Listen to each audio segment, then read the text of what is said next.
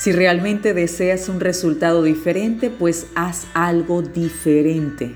Y así sucede con nuestra mente. Debemos comenzar a resetearla para que salgamos del limbo de la torpeza emocional, el sostenimiento de lo dañino y la permanencia en hábitos malsanos.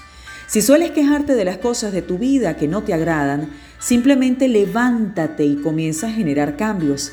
La queja no te hará cambiar en lo absoluto y menos la mentira te hará generar cambios. Hazle saber a tu mente que vas a comenzar a cambiar y que ella será la primera reprogramada en esto de las transformaciones.